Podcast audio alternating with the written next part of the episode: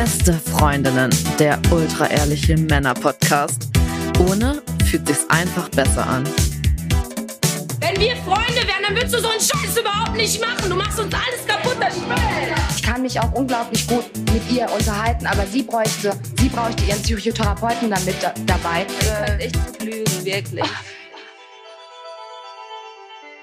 Hallo und herzlich willkommen zu Beste Freundinnen. Hallo. Und der Titel zur Folge ist mir schon ein bisschen unangenehm, weil er so krass clickbaity und die Life-Coaches Max und Jakob. Fünf Wege, wie ihr glücklicher werdet. Das ist wirklich Jack. Es ist so Toxic Positivity auf dem Butterbrot geschmiert. War mit mir auch nicht abgesprochen. Max, wusstest du, je härter man versucht, glücklich zu werden, also wirklich, wenn wir den Hedonismus pur leben wollen, je unglücklicher werden wir, laut Forschung. Ich habe es nicht gewusst, aber ich habe es mir ein bisschen schon gedacht. Also ich merke es immer dann, wenn ich so richtig viel frei habe und so richtig gar nichts tun kann, wo man ja eigentlich denkt, dass danach sehne ich mich den ganzen Tag. So richtig glücklich macht mich das dann auch nicht. Und dann stelle ich mir vor, wie wäre es wohl, wenn das, das ganze Leben so wäre. Genau, das ist das eine. Es gibt ja super viele, die irgendwie auf einen Zeitpunkt hinarbeiten, wo sie dann endlich frei haben und wo dann alles Glück passiert, was sie sich vorstellen. Aber das ganze System ist dann einfach an Arbeiten gewöhnt, der ganze Körper. Und die wissen gar nichts anzufangen mit ihrer Freizeit, wenn sie dann irgendwann mal welche haben. Das merkt man ja schon. Mhm. Das ist das eine. Aber was, wenn man so richtig Glück anstrebt und immer nur nach, danach lebt, warum macht einen das eigentlich unglücklich?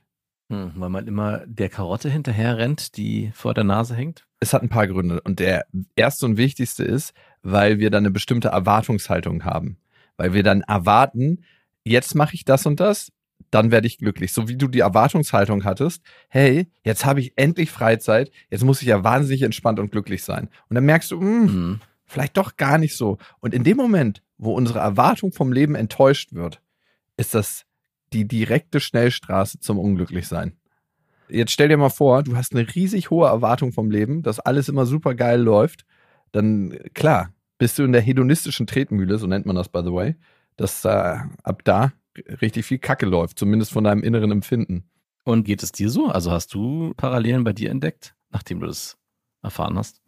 Naja, also was ich schon öfter gemerkt habe, dass ich mich total zum Beispiel auf den Skiurlaub gefreut habe und gedacht habe, so, oh, das Mhm. wird jetzt richtig, richtig geil und dann endlich mal wieder Snowboarden und dann gibt's auch gute Momente in dem Urlaub, aber es ist nicht die ganze Zeit alles immer geil, so wie ich es mir vorher vorgestellt habe, dass man so hochfährt mit dem Lift und dann sich freut und dann fährt man gleich runter. Hochfahren ist halt immer nervig. Ich warte, bis ich oben ankomme und dann endlich runterdonnern kann. Ja. Also, dass es ganz, ganz anders ist, oftmals auf das, was ich mich freue, wenn ich es dann erlebe. Oder vor einem Date habe ich es auch manchmal, dass ich mich voll aufs Date freue und dann beim Date merke, hm, hatte ich mir irgendwie cooler vorgestellt. Aber das ist ein cooles Beispiel, weil gerade beim Skiurlaub gefällt mir das auch immer wieder auf, dass das Gefälle so extrem ist von, hey, ich habe eine krasse Vorfreude, Berge, Schnee, auch auf das Liftfahren freue ich mich vorher, weil es immer, äh, wenn die Sonne, man stellt sich das ja auch immer so idealistisch vor, die Sonne scheint, der Sch Neuschnee liegt überall, auf den Baumwipfeln fällt der Schnee gerade frisch runter, weil es so viel geschneit hat. Und man sitzt dann dort und denkt sich, hm, irgendwie ist es alles so nüchtern. Und auch beim Fahren ist es auch so, dass ich denke, ja, ist schon cool, aber irgendwie war es in der Vorstellung schon geiler. Und nirgendwo ist das Gefälle so krass wie im Skiurlaub, wie, wie du es gerade auch beschrieben hast. Ja, ne? Da haben wir oft eine hohe Erwartung und dann ist das Leben im Schnee doch anders. Also auch schön und cool, aber eben anders. Und ich glaube, das krasseste Mal in die andere Richtung, dass ich gedacht habe, ich habe gar nicht so viel erwartet und dann war es unglaublich geil, war das erste Mal, als ich Backcountry gefahren bin. Das heißt, abseits der Piste mit einem Kumpel, der aus Tirol kommt, Ja. der kennt ganz, ganz viele Wege und äh, Schleichrouten und ich hatte gar keine Vorstellung davon, wie sich das anfühlt. Und dann sind wir in so ein menschenleeres Tal reingefahren und auf einmal war es so, als ob jemand den Stecker aus der Welt gezogen hätte, dass so kein anderer Mensch mehr auf dem Planeten lebt, außer wir beide, die da in dem Moment wie auf Watte und Zeitlupe dort runtergleiten. Und das hat meine Erwartung einfach in jeglicher Hinsicht übertroffen und ich war super, super happy in dem Moment. Jetzt ist die Frage, sollten wir gar keine Erwartung mehr haben? Max, das ist ja eine Perspektive, mit der du manchmal durchs Leben gehst, ne? Also gar keine Erwartungen habe ich nicht, aber ich stelle schon fest, dass wenn ich nicht zu hohe Erwartungen habe, sondern immer schön tief stapel, sei es ein Kinofilm, sei es ein Erlebnis, was ansteht, sei es auch der Winterurlaub, der geplant wird, dass ich dann dort vor Ort das besser genießen kann, als wenn ich mich vorher extrem drauf freue. Und es gibt immer wieder mal so Momente, ich hatte auch letzte Woche mich auf einen Spielerabend krass gefreut und hatte das schon irgendwie Ewigkeiten geplant. Und als er dann stattgefunden hat, war es so danach, hm, ziemlich nüchtern. Also irgendwie habe ich da wieder festgestellt, ich fahre einfach besser, wenn ich mich nicht freue, sondern wenn ich so leicht mit so niedrigen Erwartungshaltungen daran gehe, wird es am Ende meistens für mich zumindest das bessere Erlebnis. Mhm. Aber was ist der Nachteil, wenn du immer niedrige Erwartungen hast oder beziehungsweise, man könnte ja auch sagen, Max, dass du eine ganze Weile mit einer pessimistischen Grundhaltung gelebt hast, ne? Ja, natürlich habe ich das. Ja, stimmt. Also komm, kann man wirklich sagen. Also ja, das war mein Ernst. Ich habe bestimmt die Hälfte meines Lebens mit einer pessimistischen Grundhaltung gelebt und auch jetzt ist die immer noch nicht weg. Also es ist immer noch so, dass ich eher dazu tendiere, Dinge schlecht zu reden oder wegzumeckern, wie ich es auch schon immer sage, dass ich sage, ja, es ist doch gar nicht so cool, wir hätten es sein lassen sollen, um mich dann irgendwie trotzdem mit einem guten Gefühl aus der Sache rauszugehen. Das ist ja das Perverse zum Teil bei mir, dass ich mit Meckern und einer schlechten pessimistischen Haltung am Ende bei mir zumindest ein besseres Gefühl erzeugen kann, als wenn ich mit einer positiven Grundhaltung an die Sachen rangehe und optimistisch bleibe, weil ich dann am Ende mich nur noch mehr darüber aufrege, wenn ich frustriert bin, dass das Erlebnis nicht so schön ist, wie ich es mir ja vorgestellt habe. Der Kollateralschaden ist nur, dass der ein ganzes Umfeld eine richtige Scheißlaune kriegt, wenn du immer so bist. genau, damit müssen die leider leben. Okay. Obwohl es mittlerweile nicht mehr ganz so schlimm ist. Also es war früher schon teilweise unerträglich. Also ich muss unerträglich gewesen sein in den schlimmsten Phasen, die ich hatte. Und so ein richtiger Miesepeter. Kennst du so richtige, ja. so richtige Miesepeter? Also ich meine, du kennst einen, wir waren auch in der Zeit ja auch schon befreundet, aber laufen dir heutzutage noch welche über den Weg und wie verhältst du dich dann diesen Personen gegenüber? Also meine Ex-Freundin war das ja eine ganze Zeit lang ein Teil, ne? Ich habe es einfach gemieden, den Kontakt mit ihr, mhm. weil ich dann auch irgendwie keinen Bock drauf hatte auf die Perspektive oder selbst wenn man so richtig freudige Erwartungen zu ihr hingegangen ist und gesagt hat, hey, das wird voll schön, das wird cool. Ja, aber war mal so der erste Satz und ich dachte so, einatmen, vier Sekunden ausatmen, vier Sekunden halten, vier Sekunden einatmen. Das war auf jeden Fall richtig, richtig nervig. Und tatsächlich würde ich sagen, im Allgemeinen meide ich solche Leute, die eine wahnsinnig pessimistische Grundhaltung zum Leben haben, weil es ist immer für mich in der Freundschaft so, als ob man mit einem Schleppanker unterwegs ist. Ich weiß nicht, was uns zusammengehalten hat, aber ich kann ja auch nicht sagen, dass du nur diese Einstellung hast dem Leben gegenüber. Also überhaupt nicht. Nee, ganz im Gegenteil. Also ich glaube sogar, ich bin, also ich bin auf jeden Fall pessimistisch, aber in mir drin ist irgendwo ein verkappter Optimist, der irgendwo einen letzten Restzweifel hat, hey, es wird bestimmt trotzdem richtig cool. Und es gibt auch immer wieder mal Momente, die ich auch vorher positiv erwarte und diese dann auch bestätigt werden. Also es ist ja nicht so, dass ich auf alles mit negativer Haltung drauf zugehe, sondern es gibt auch, wie gesagt, ganz oft sogar in meinem Leben, auch heutzutage, Momente, wo ich mich krass drauf freue und positiv an die Sachen rangehe. Aber wie gesagt, dieses Gefühl von, ach Mann, hätte ich doch lieber eine negative Grundhaltung dazu eingenommen. Jetzt bin ich so enttäuscht, das nagt halt oft an mir. Und das darf auch nicht so oft passieren. Also wenn ich zu oft mich auf Ereignisse freue und in kürzester Abfolge dann negative Erfahrungen habe, dann denke ich mir, okay, ich muss mein Mindset wieder komplett umverändern. Also ich hatte zum Beispiel jetzt, glaube ich, drei Kinofilme gesehen in, in den letzten zwei Monaten. Und auf alle drei Kinofilme habe ich mich gefreut. Und am Ende waren alle drei Kinofilme schlecht oder ich kann es auch nicht mehr erklären, warum die so miserabel mhm. sind, ob ich mich zu sehr darauf gefreut habe. Und ich habe mir danach vorgenommen, wieder mit einer weitaus negativeren Grundhaltung in Kinofilme zu gehen oder eher mit so einer passiven, in so einer, ja, mal gucken, was mich erwartet. Ich mache mir jetzt erstmal gar keine Vorstellung, es wird bestimmt irgendwie gut werden, aber wenn es nicht so gut wird, ist auch okay, weil mich das schon sehr genervt hat. Das waren drei Filme, die ich schon auch erwartet habe, dass sie richtig gut werden und ich war dann einfach wirklich nicht wirklich überrascht, sondern es waren eher schlechte Filme in meinen Augen. Und ich habe dann auch, ich weiß nicht, was bei dir dann passiert, wenn du sowas erlebst. Ich habe danach auch versucht, die Meinung zu bestätigen durch Reviews, die ich mir angeguckt habe oder auch Meinungen, die ich gelesen habe. Und leider sind diese Meinungen alle konträr mit meiner. Also das geht zum Beispiel konkret um Oppenheimer, den ich wirklich einfach nur langweilig und lang fand. Und wenn du dir im Internet Kritiken dazu anguckst, die meisten feiern den und sagen, das ist einer der besten Filme der letzten zehn Jahre gewesen, vor allem von Nolan. Und ich war so, puh, ey, was habt ihr für einen Film geguckt? Oder was ist mit meiner Haltung verkehrt? Ja, also zwei Sachen dazu. Manchmal weiß ich nicht, ob ein Hype um eine Sache entsteht, weil alle meinen, okay, das ist jetzt wichtig und das muss jetzt und das muss man auch so beleuchten, das Thema. Und dass sie eigentlich von der Gruppenmeinung angesteckt sind und damit den Hype weitertragen. Das habe ich ganz oft das Gefühl beim Hype, dass eigentlich nicht individuell aus meinem Empfinden heraus raufgeguckt wird, sondern eher so, yo, den finden jetzt alle geil und wenn ich dazu auch noch was im Internet schreibe, dass ich den auch geil finde, dann gehöre ich dazu. Ne?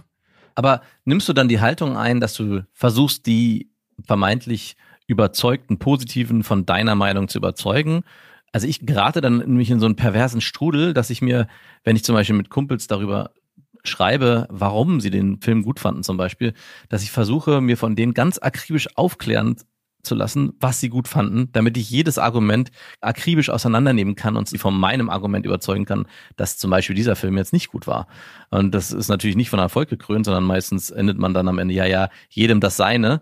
Also ich verstehe das, dass das oft so entsteht, aber mein Bedürfnis ist dann oft, gerade wenn es um, um so einen Hype geht und ich dann dagegen den Strom schwimme, die Menschen um mich herum davon zu überzeugen, hey, du schwimmst hier gerade nur mit dem Hype mit und hast gar keine eigene Meinung dazu. Bild dir doch mal wirklich deine eigene Meinung und ich glaube, dann nähern wir uns an. Mhm. Oder bist du so, dass du sagst, ach, ist mir egal? Ey, also erstmal, so eine Diskussion hatten wir, glaube ich, noch nie in unserem Leben. Warum hatten wir so eine Diskussion? Wir beide? Ja. Doch, wir hatten das schon öfters. Wirklich? Ja, es, aber es ging um andere Sachen. Da ging es zum Beispiel, ich glaube, um Sport generell. Da hatten wir uns mal drüber unterhalten. Ich glaube, es ging um deinen Lieblingssport Basketball, dem ich nichts abgewinnen kann. Lieblingssport übertreibt man nicht. Eine Sache, die ich gerne mache. Naja, nicht die du gerne machst, aber die du zumindest gerne verfolgst. Also wenn es einen Sport gibt, den du verfolgst, und davon gibt es ja eigentlich keinen, ist es Basketball. Ach, medial meinst anderen, du? Wo du sagst. Bitte genau. Ah ja, nee, genau. Also ich spiele ja selber immer wieder gerne, aber ab und zu mal angucken, ja auch Basketball auf jeden Fall. Genau, also du bist jetzt keiner, der die, die Liga verfolgt oder so, aber das ist schon der, der dich am meisten fasziniert. Und ja. wir hatten damals eine Diskussion über Basketball, warum ich, und ich war der Meinung, Basketball ist am Ende irgendwie für mich ein sehr abstrakter Sport, weil es, ja, aber ist auch egal. Aber da hatten wir eine Auseinandersetzung, zumindest drüber, und ich habe genau da das auch gemacht, dass ich versucht habe, meinen Argumenten dich zu überzeugen. Ich hab's nicht äh, und gemerkt. auf meine Nee, hast du nicht gemerkt, weil es auch Quatsch war in dem Fall. Es ist auch nicht wirklich stichhaltig. Da funktioniert es auch nicht so gut. Aber wir hatten schon ein, zwei Diskussionen in anderen Kontexten. Ja. Auch in Beste Freundinnen ehrlich gesagt merke ich das immer nicht, weil also ich habe immer das Gefühl, so wenn jemand jetzt einen Film geil findet, soll er den geil finden und wenn er jetzt merkt, er findet den nur geil, weil er gerade gehypt wird, dann soll er das auch machen. Das ist mir eigentlich relativ wurscht und ich kann ihm dann das lassen, weil das hat ja einen bestimmten Grund, ne? Wenn ich den Eindruck habe, dass derjenige das geil findet, weil er dazugehören will, dann ist es ja hart, ihm das nochmal zu sagen, weil er ja dann eigentlich noch mehr aus der Gruppe rausgekickt wird als vorher. Lass uns nochmal mhm. zur Erwartung kommen. Und zwar, jetzt ist die Frage, sollten wir dann eine Kackerwartung von den Sachen haben oder eine niedrige Erwartung, damit wir später positiv überrascht werden. Zwei Sachen, die für mich dagegen sprechen. Das eine ist, dass wir dann immer mit so einer gewissen Grundenttäuschung durchs Leben laufen. Und das, lieber Max, kann ich schon sagen bei dir, dass du das eine ganze Zeit gemacht hast und es klickt auch immer wieder rein, wenn es zum Beispiel geschäftlich gerade für uns ein bisschen intensiver wird, wenn wir merken, die Wirtschaft verändert sich und wir müssen unser Programm verändern, also jetzt nicht hier bei Beste Freunde, sondern in unserer Firma, dass der Erste, der einen Finger in den Arsch hat, dass das du bist. Ne? Nichts Schlimmes, aber du bist dann auf jeden Fall derjenige, der zu mir kommt und sagt, also ich glaube, wir müssten jetzt mal den Finger aus dem Arsch ziehen. So. Das zweite ist, dass ich finde, dass einem der Antrieb ein bisschen fehlt, wenn man immer eine pessimistische Grundhaltung von den Sachen hat. Weil es ist immer so ein bisschen so, warum soll ich es denn machen? Es wird doch eh ein bisschen scheiße.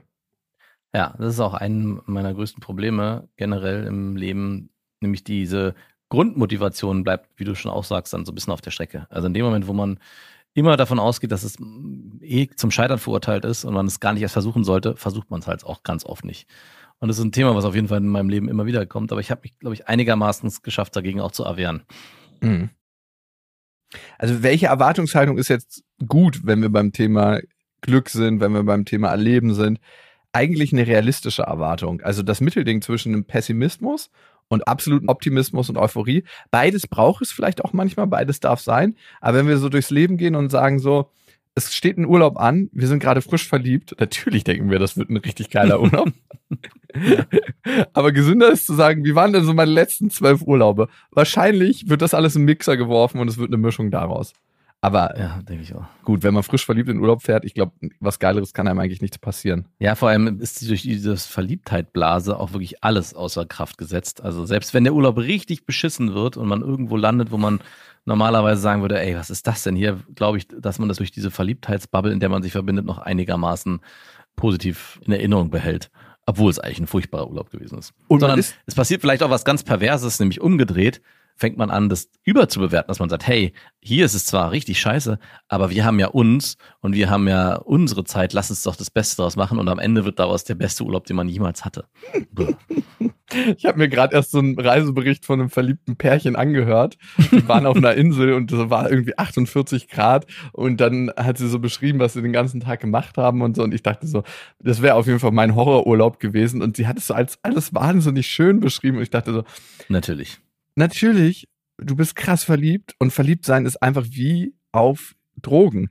Die gleichen Hirnareale springen an, wie wenn man Kokain schnupft. Und natürlich findest du dann alles super, super schön und gut. Aber wenn du nicht mehr verliebt wärst, dann wäre es einfach ein, ein Urlaub in katastrophaler Hitze gewesen. Und was auch schrecklich ist, finde ich, wenn man in so einem Hitzeurlaub ist und man hat halt die ganze Zeit Bock auf Sex und wenn man verliebt ist, hat man die ganze Zeit Bock auf Sex, Ja. dass man immer halt schweißtriefend Sex miteinander haben muss. Furchtbar. Also- Wer will das denn heutzutage noch? Ja, wirklich, so ein schweißgetriebener Bims ist doch eigentlich unschön. äh, doch, wenn auch alles so flutschig wird, dass du eigentlich nur noch oben am Bettrand dich festhalten musst und die Körper so aufeinander flutschen. Kennst du das, wenn man so, wie so irgend so Wrestling-Art gibst oder so einen Ring, wo man sich mit Ölfeuer einreibt? So, so ein, Ja, obwohl ich, also ich bin, eigentlich bin ich voll bei dir, dass Sex, gerade wenn es so richtig heiß ist, total beschissen ist. Aber es gibt manchmal auch, also manchmal finde ich es aber auch geil, wenn man so richtig durchgeschwitzt übereinander herfällt und dann auch währenddessen sich fast gar nicht irgendwie richtig anfassen kann, weil alles so schweißig ist. Es muss halt eine Dusche in Aussicht sein. Also wenn man nicht danach duschen kann, würde ich es niemals machen. Also ich stelle mir das immer gruselig vor, wenn man irgendwie am Wildcampen ist bei 45 Grad und dann in dem Camper, wo 50 Grad sind, Boah. irgendwie übereinander herfällt und danach rauskommt und denkt, fuck, ich kann nicht mal irgendwo drunter springen, sondern es muss danach Frischwasser geben. Ansonsten würde ich es niemals machen. Nicht mehr. Nie, nicht mehr. Okay, wir sind ja bei den fünf Sachen, die einen glücklicher machen. Ich glaube, die Liste ist für alle individuell und es ist ein bisschen ironisch auch gemeint alles, ne? Also, das ist jetzt hier nicht der neue Coaching-Podcast, wie gesagt. Aber es gibt tatsächlich Sachen, die bringen auf jeden Fall mehr Leichtigkeit ins Leben und machen uns glücklicher. Und Max, wenn du mal am Anfang sagen würdest, auf einer Skala von 0 bis 10, 0 ist, ich bin absolut suizidal und 10 ist, ich bin euphorisiert, ich mache diesen Glücksurlaub, es sind 48 Grad draußen und ich bin trotzdem total happy, dass ich mit meinem Partner hier die Zeit verbringen darf. Wo bist du ungefähr in deinem Leben? Hm, Ich glaube, ich würde mir eine 8 geben. Eine 8. Ja, Okay. ja, doch eine 8. Ich gebe mir eine solide 8. Also 8 ist positiv in dem Fall, ne? Nicht Ja, ja. negativ. Ja. okay. Ja, dann eine 8. Okay. Und du? Ja, ich würde mir mal, kommt immer ein bisschen drauf an, in was für einer Phase ich gerade dran bin, aber ich würde mir wahrscheinlich eine 7 geben. Jetzt gerade aktuell. Ja, ich würde fast sagen, das ist ein Lebensdurchschnitt. 7,5, 7. Mhm. Ja, so Okay. ungefähr. Also doch. Gab es auch schon mal eine schlimmere oder bessere Phase? Hm, In der Regel ist es relativ stabil bei mir, aber klar, ich hatte ja auch diese verliebten Urlaube schon. Ich war in Italien wahnsinnig verliebt. Roadtrip und das war so der schönste Urlaub, den ich je gemacht habe. Und ich habe immer noch die Wirklich? Erinnerung daran, ja, dass es so das krasseste Land sein muss und das alles so perfekt, weil ich, wie ich das Wasser angeguckt habe, wie die, die Sonne, die reifen Zitronen, das Essen, das Eis, so alles einfach mega perfekt. Aber ich befürchte, Wahrscheinlich war alles, war überall Armut, dreckige Straßen, das Meer war eigentlich komplett verseucht und vermüllt und du bist mit deiner rosaroten Brille durch diesen Urlaub gefahren. Es ist ja tatsächlich so, dass beim Verliebtsein negative Gefühle unterdrückt werden. Ne? Ja. Also das wird tatsächlich vom System unterdrückt und wir haben mehr positive oder angenehme Gefühle. Ja, wahrscheinlich war es genauso. Also, dass wenn ich da heute an diese Orte zurückkehren würde, würde ich mir einfach nur denken, okay, what happened? In solchen Momenten würde ich mir auch definitiv einen 9 geben, vielleicht sogar eine 10. Aber ich meine, das ist ja kein Normalzustand, der immer sein kann, weil dann würdest du mich hier in diesem Podcast vielleicht sogar noch nicht mal mehr sehen, weil ich irgendwo mir Oliven in den Mund schmeißen würde. Hm. Wenn dort die 10 ist, dann was, was machst du dann noch hier in deinem verschwitzten Zimmer? Genau. Aber ähm, trotzdem ist für mich dieser Podcast, den wir jetzt übrigens schon Ewigkeiten machen, wie so eine Art Ankerpunkt, wie eine Art nach Hause kommen, wie eine Art, hier kann ich wirklich so alles rauslassen, was mich so beschäftigt und wie ich bin. Darum, ich finde, das ist immer gerade so am Anfang, wenn man jemanden neu kennenlernt, ja ganz anders, ne? Man zeigt irgendwie immer die beste Version von sich selber. Also ein paar Sachen Ja. klammert man aus. Man zieht sich ein bisschen cooler an, als man das nach zwei Monaten dann machen würde. Man hat so alles so in die perfekte Version gegossen von sich, die man glaubt, die andere Leute sehen wollen, beziehungsweise die Angebetete oder der Angebetete? Gerade wo du es nochmal ansprichst, ich habe natürlich irgendwann gemerkt und war mir auch sehr bewusst, dass ich eher mit einem negativen Mindset durchs Leben laufe. Und natürlich habe ich dann auch bei ersten Dates versucht, dieses Mindset nicht durchblicken zu lassen, sondern habe versucht, immer sehr positiv zu wirken und nicht meckerig, sondern habe alles immer, ähm, ja, und was mir aufgefallen ist, dass es echt ein Kraftakt war. Also, dass auch bei mhm. den ersten Dates ich mich schon wirklich transformieren musste in der Art und Weise, wie ich rede, wie ich Dinge benenne, wie ich Sachen beurteile. Das hat mir auch nochmal aufgezeigt, dass man sich aber auch umtrainieren kann. Also durch Sprache schafft man es auch, dieses negative Mindset, was ich zumindest hatte, zu verändern. Das ist mir mhm. sowohl im Dating-Game aufgefallen, aber auch dann später habe ich ja mit Jugendlichen zusammengearbeitet. Und da ist mir das immer ganz krass aufgefallen, wie wichtig es auch ist, wenn man mit Jüngeren zusammenarbeitet, immer ein sehr positives Mindset zu haben. Gerade in der Jugendhilfe haben die selber kein so positives Mindset, sind eher am Meckern und immer alles am Schlechtreden.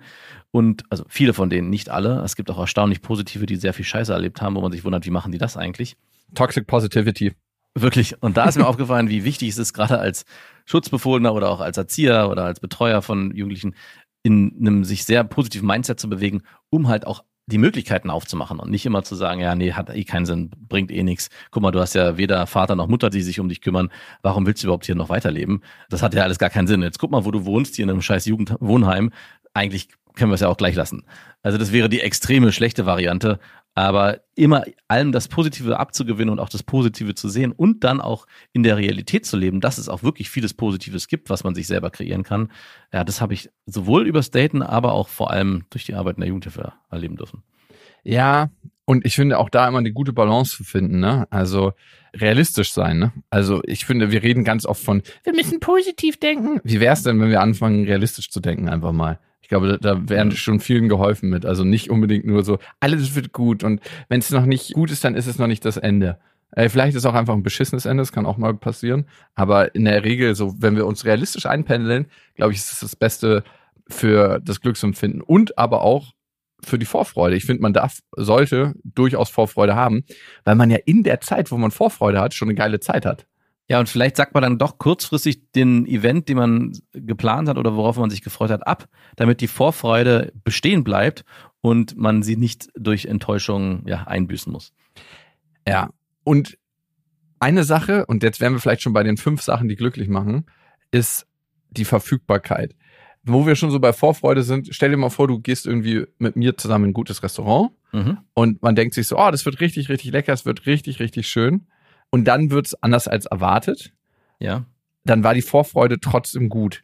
Aber was mir auffällt beim Thema so Verfügbarkeit, je mehr wir haben und je schneller es verfügbar ist, ne? mittlerweile geht man ins Internet, klickt irgendwas an, ist sofort da. Früher hat man irgendwie lange auf einen Song gewartet oder sich gefreut, wenn er am Radio kam. Jetzt hat man seine Playlisten, klickt den an, er ist da. In dem Moment, wo es nicht so schnell verfügbar ist, ist die Freude darauf größer. Und das ist tatsächlich auch auf andere Lebensbereiche zu übertragen.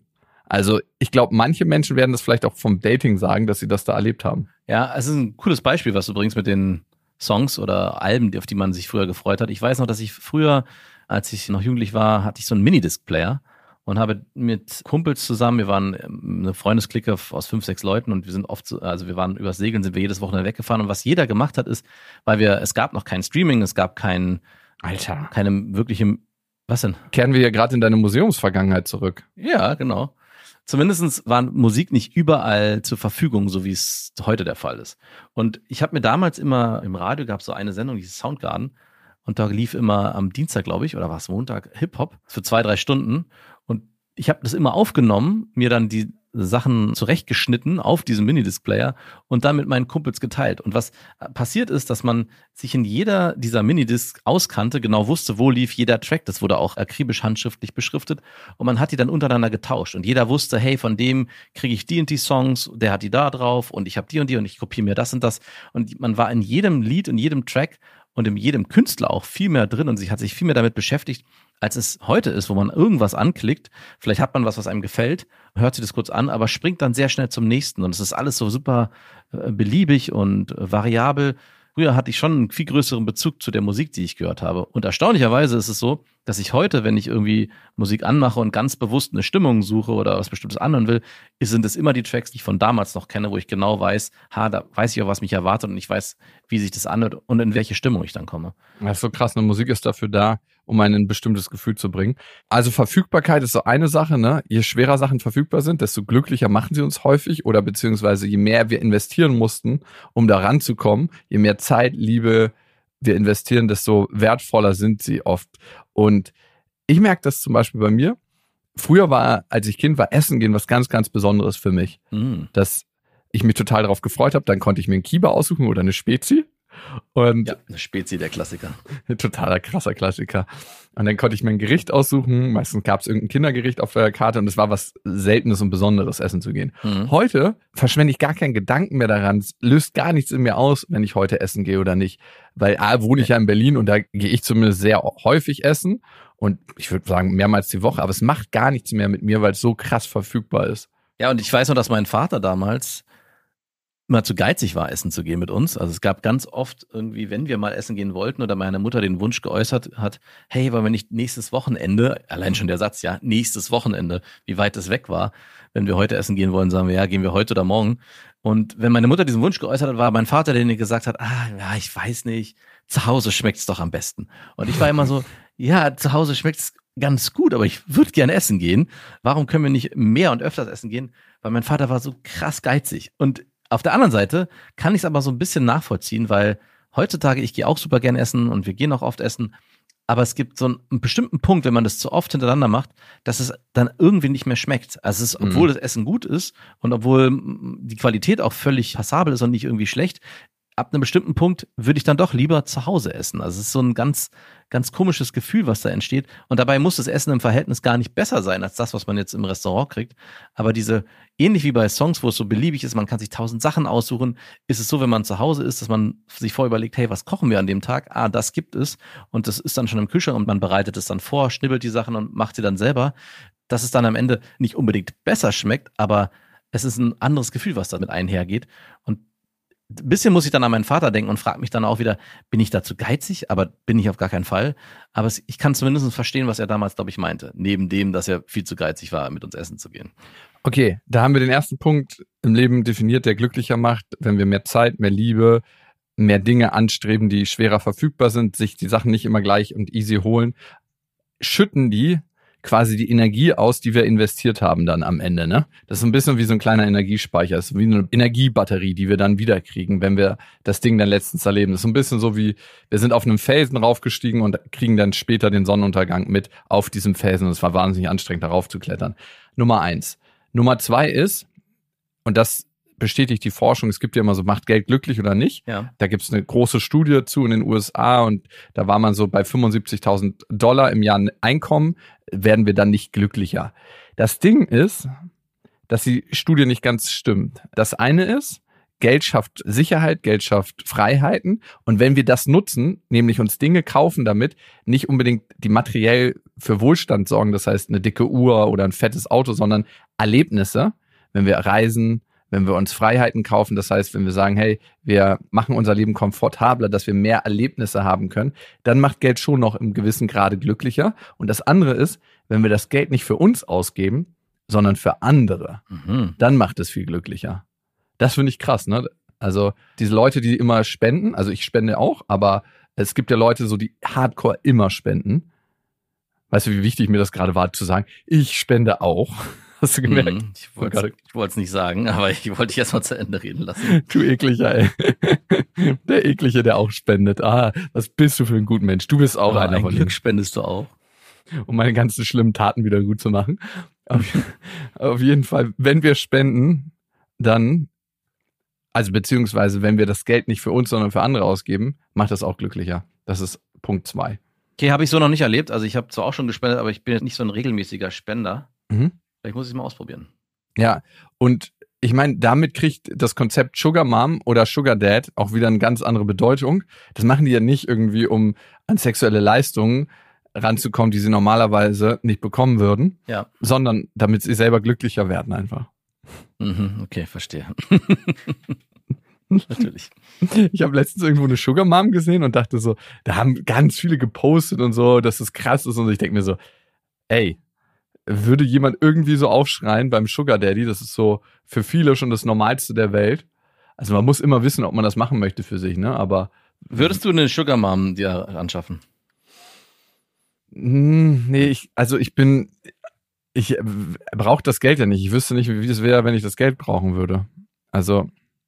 Also ich weiß, dass ich mit dem Kumpel damals den Wunsch hatte, zusammen mit ihm, er hat es geschafft, ich leider nicht, so eine, zumindest eine reiche Freundin zu haben. Er hat sich in eine Familie eingeheiratet, wo sie schon aus sehr gutem Elternhause kommt und da schon genügend Geld zur Verfügung stand und am Ende sie auch den besser bezahlteren Job hatte als er. Mhm. Und das, wir haben da immer so rumgeflaxt, haha, und er muss irgendwann gar nicht mehr arbeiten und so und hat noch gearbeitet. Aber am Ende ist er jetzt mittlerweile auch der Stay-at-Home-Dad. Also er kümmert sich um beide Kinder und sie steigt die Karriereleiter auf. Und ist auch völlig okay und völlig in Ordnung. Also ich beneide ihn etwas darum. Dass du das immer so dazu sagen musst, das ist auch völlig okay und völlig in Ordnung. Völlig in Ordnung. So ein bisschen so ist so, ich bin ja kein. Dann denke ich mir so, ja, warum sagst du das dazu? Hat jetzt auch keiner Mir getan. wurde in einer Hörermail vorgeworfen, ich sei zu macho-resk. dieses furchtbare Wort macho wurde mir angeheftet. Es war so, ja, sie hat nicht ganz unrecht, aber eigentlich möchte ich diesen Titel nicht haben. Deswegen musste ich mich da gerade versuchen rauszureden. Ah ja, ich wusste gar nicht, dass du dich so beeinflussen lässt. Mhm. Mhm. Lass uns mal die nächste Sache machen, die glücklicher macht. Und für mich ist es, wie betrachten wir das Leben? Ne? Sind wir so super festgebissen wie so ein Kampfhund, der seinen Kiefer nicht mehr loskriegt? Oder ist das Leben ewiges Spiel? Und ist es eher so ein Spielfeld, wo Sachen schiefgehen dürfen, wo man leicht ist? Und das kann ich mehr wieder in mein Leben integrieren, weil ich gemerkt habe, in der letzten Zeit ist mir das ein bisschen verloren gegangen. So nicht alles immer so verbissen zu sehen. Mhm. Auf jeden Fall kann ich das verändern. Bist du mit nicht mehr so verbissen wie früher, würdest du sagen? Also ich bin entspannter auf jeden Fall. Mhm. Also fandest du, ich war immer so verbissen in meinem Leben? Alter Schwede. Nein, sag mal ehrlich. Ja, Mann, du bist der verbissenste Typ, den ich kenne, der äh, auf jeden Fall, es ist, also, ja. Wirklich? Also, ja, also Nenn hat ja auch viel. Beim Wakeboarden?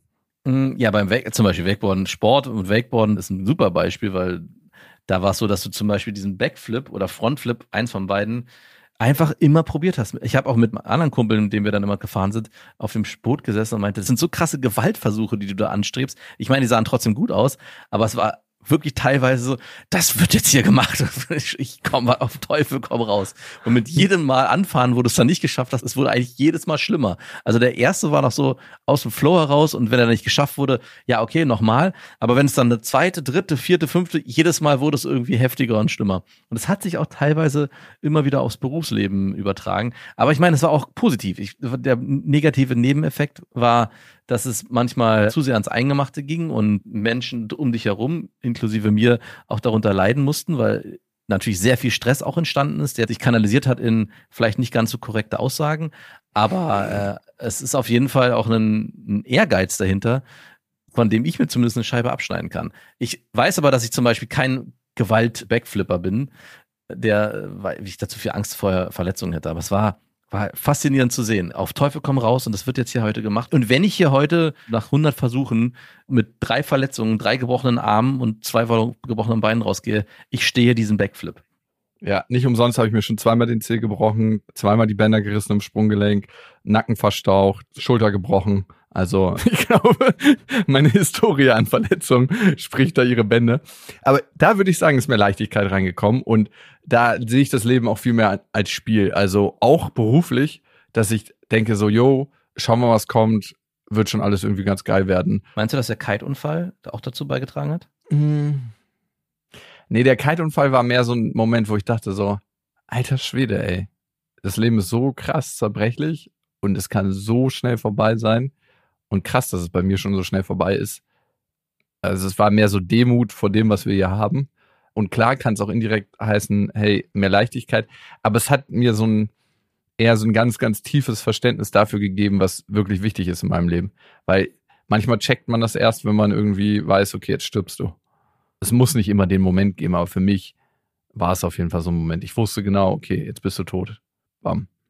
Und es war auch so ein ganz, ganz tiefes Gefühl von Ohnmacht was mich da überkommen ist. Ich weiß nicht, ob du das Gefühl von Ohnmacht kennst, so wie wenn du ins Nichts stürzt und, und so gar keinen Halt mehr hast, nirgendwo.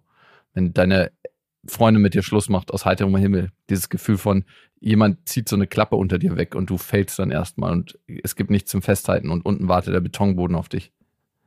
Ich weiß nicht, ob ich so. Ich habe das bestimmt schon ein paar Mal erlebt, aber ich erinnere mich nicht mehr. Mein Gehirn war ist gut darin, solche Sachen zu verdrängen. Ja, by the way, bei Ohnmacht ist das auch extra so, ne? Das ist in dem Moment, wo wir völlig ausgeliefert sind, denkt sich unser Organismus, hey, warum sollte ich jetzt hier noch Angst oder irgendwas verspüren? Ich schalte einfach ab und dieses Gefühl ist Ohnmacht. Das ist denn, wenn wir so überwältigt sind von allem, was reinkommt, dass wir einfach sagen, Pause, Ohnmacht. Aber das war Ohnmacht mehr. Aber ey, wir waren bei drei mit mehr Leichtigkeit. Und dann habe ich mich gefragt bei Punkt vier auf unserer Glücksliste, was bringt denn für mich Leichtigkeit? Und ich kann mir viel, viel mehr von meiner Tochter abgucken. Ne? Also Lachen. Ich finde, Humor ist so ein krass wichtiger Part in meinem Leben. Wie integriere ich immer wieder mehr Lachen in meinem Leben? Das hört sich so nach Arbeit an, wenn ich das so beschreibe. Aber du weißt, was ich meine, mhm. ne? Ja. Und was ist Erwachsenenspiel? Und Erwachsenenspiel ist für mich so, Wakeboarden gehen, wenn ich nicht ganz so verbissen dabei bin, Basketball, wenn ich nicht ganz so verbissen bin. so Inliner fahren, all das, ne, Skateboarden, Snowboarden, aber auch und das ist finde ich das krasseste, das habe ich letztens gemerkt, als ich mit dir, wir waren ja beim Sanhemo Festival ja. Wenn man auf dem Festival ist, also Erwachsenenspielplätze, eigentlich ist ein mhm. Festival ja nichts anderes als ein riesengroßer Erwachsenenspielplatz. Da gab es ein Bällebad, da gab es so Hauspartys in Containern, das war witzig, da waren so 25 ja. Leute einfach drin am Hauspartys. es gab Bungee-Jumpen, es gab so viel, was eigentlich so dazu einlädt, so verspielt zu sein. Und auch die Art und Weise, wie man auf dem Festival ist, finde ich, ist es so krass. Du hast ja nicht so, okay, das müssen wir jetzt machen und das. Und wenn wir das nicht machen, ist es ganz schlecht, sondern hey, lass mal dahin gehen und gucken und einfach so entdecken. Und das ist, finde ich, so das, was es macht, so, dass man offen und neugierig ist, einfach guckt, was passiert. Und ich meine, wir hatten einen mega geilen Tag da, ne? Ja, also es hat mich auch ein bisschen erinnert an eine WG-Party. Also auf dem San Hemo Festival war es auch so, wie auf einer großen WG-Party, wo man erstmal ins Wohnzimmer geht, wo irgendwie Musik läuft, dann geht man in die Küche, dort wird gequatscht, dann geht man irgendwo hin ins dritte Zimmer, wo dann wiederum ein bisschen andere Musik läuft, aber viel, viel größer und dadurch auch von der Stimmung natürlich ganz, ganz anders. Und was ich bei Festivals halt richtig geil finde, ist, wenn natürlich das Wetter richtig gut ist und man alle Menschen erlebt mit guter Laune. Es gibt ja eigentlich keinen, der schlechte Laune hat. Wäre auch etwas seltsam. Also ich wäre vielleicht jemand gewesen, der früher mit schlechter Laune auf so einem Festival rumgelaufen ist und gesagt hätte, boah, hey, guck mal hier, viel zu warm und die Musik ist viel zu laut. Aber es sind natürlich alle ausgelassen. Und das ist einfach ein Gefühl, was sich so überträgt in so einer großen Masse von Menschen, dass man auch viel, viel leichter auch in Kontakt kommt. Man mit dem irgendwie quatscht, hey, kann ich mich dazustellen bei einem Foto? Alle sind auch, wenn man sich irgendwie anrempelt, ist einem auch keiner irgendwie böse, sondern es ist einfach es wird verstanden, dass es halt dazugehört. Das Anrempeln meinst du? Ja, das Anrempeln, wenn es mal passiert, wenn es eng wird. Ja, alle sind mit so einer guten Grundhaltung da, ne? Und du sagst ja. es, dass keiner irgendwie mit einer miesen Laune aufs Festival kommt. Also weil alle wissen, jetzt beginnt eine Zeit der Leichtigkeit, auch schon das Campen einfach, ne? Was entsteht auf dem Campingplatz? Eigentlich finden ja ganz, ganz viele Festivals, und das war da auch so, auf dem Campingplatz statt. Also, ja. dass man campt, dass man andere Leute kennenlernt, dass man Spiele spielt. Also das ist es ja. Das ist so krass Spielplatz für Erwachsene. Ich habe lange gebraucht, bis ich gecheckt habe, dass das eigentlich so die Geschichte ist von Festivals. Warum gehen Leute ja. zu Festivals? Weil sie eigentlich auf einen riesen Erwachsenenspielplatz gehen. Und das ist auch das ja. Geile daran. Wir brauchen noch Punkt 5, um die Liste der Dinge abzuschließen, die glücklicher machen. Und jetzt kommt nämlich was, was vielleicht so ein bisschen anders ist als die Erwartung.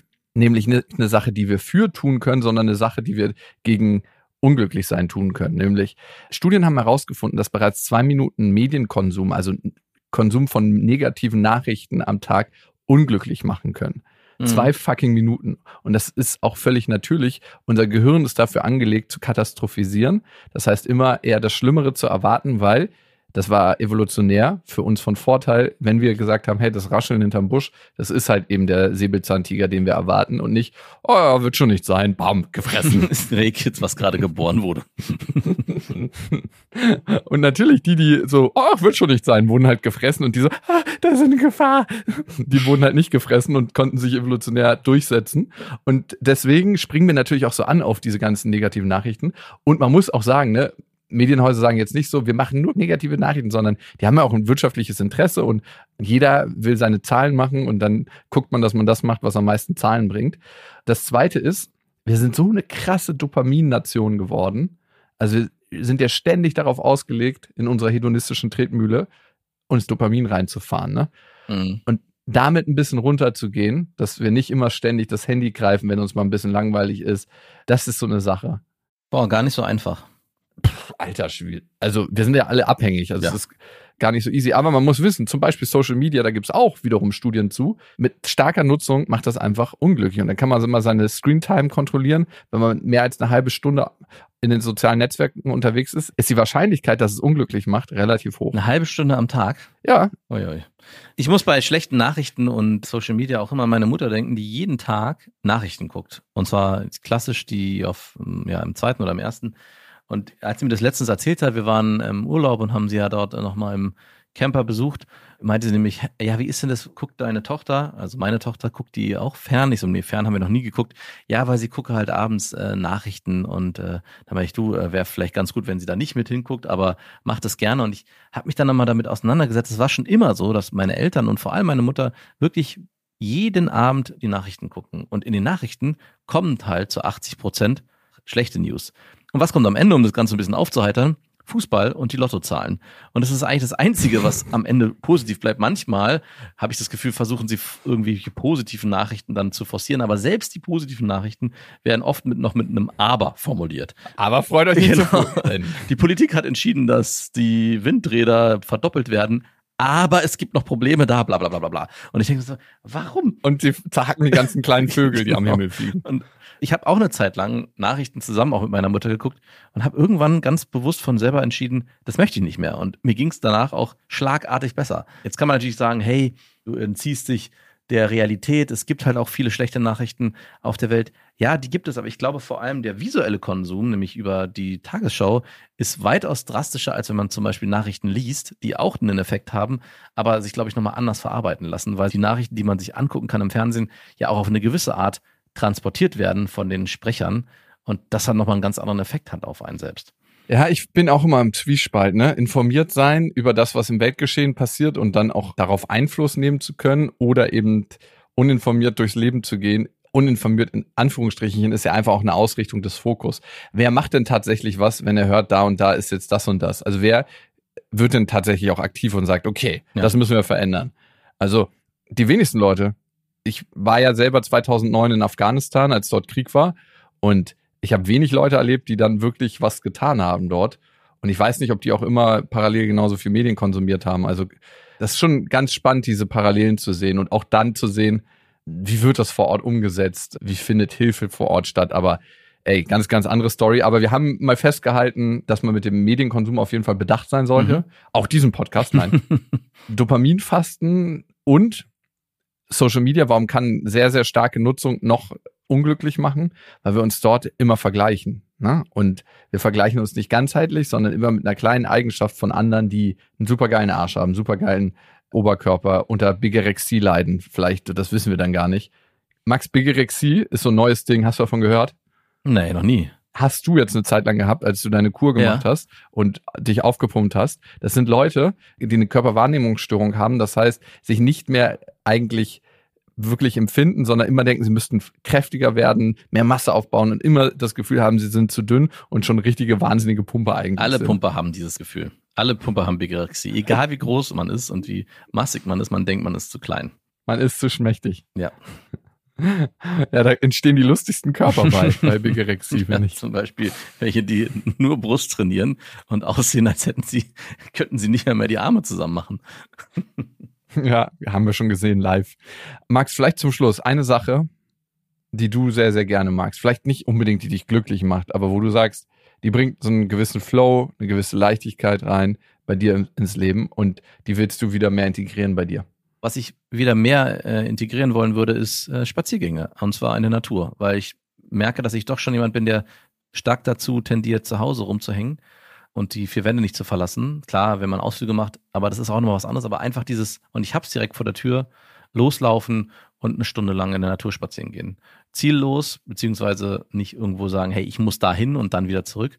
Und einfach die, die Luft und das Wetter genießen. Ja, das glaube ich würde mir gut tun. Und vor allem, das Wichtige dabei, das Handy zu Hause zu lassen. Weil du hattest vorhin kurz den Winterurlaub angesprochen und ich habe mich im letzten Winterurlaub ein paar Mal dazu diszipliniert, das Handy einfach zu Hause liegen zu lassen und auf den Berg zu fahren. Und was das für einen Unterschied macht. Game Changer. Dass man ist am Anfang ist man denkt man, man hätte irgendwie sein Kind zu Hause liegen lassen und hätte was vergessen, was elementar wichtig ist und zu merken, wie erschreckend es ist, dass man genau dieses Gefühl entwickelt, hey, du hast was extrem Wichtiges zu Hause gelassen, was gar nicht wichtig ist, ist sehr befreiend und sich dann auch auf alles einzulassen, was um einen herum passiert, führt dann auch wiederum dazu, dass man es anders genießen kann und nicht so wie wir am Anfang beschrieben haben, es fühlt sich gar nicht mehr so richtig toll an. Es fühlt sich nämlich, zumindest war das bei mir so gar nicht so richtig toll an, weil ich mich die ganze Zeit auch immer wieder abgelenkt habe. Auf dem Lift mal eben aufs Handy geklickt, mal eben ein Foto gemacht. Und das macht einen riesen Unterschied, wenn man eben alles um sich herum wirklich wahrnimmt mit den, mit den Sinnen, die man hat, ohne den Bildschirm in den Händen. Und da sind wir bei der letzten Studie des heutigen Tages. Was du beschreibst, ist sogar in Studien erwiesen, dass in dem Moment, wo wir in eine Situation voll eintauchen, egal ob sie unangenehm oder angenehm ist, bewerten wir sie im Nachhinein als viel angenehmer und empfinden diese Situation als glücksbringender. Das ist krass, ne? Mhm. Crazy. Und das unterstreicht das, was du sagst. Mit unserem Handy können wir nicht so leicht in den Flow geraten. Es sei denn in Gedankenflow, wenn man jetzt einen Spaziergang gemacht hat und uns zum Beispiel dabei gehört hat oder beim Einschlafen Stimmt. oder was auch immer. Geht natürlich auch.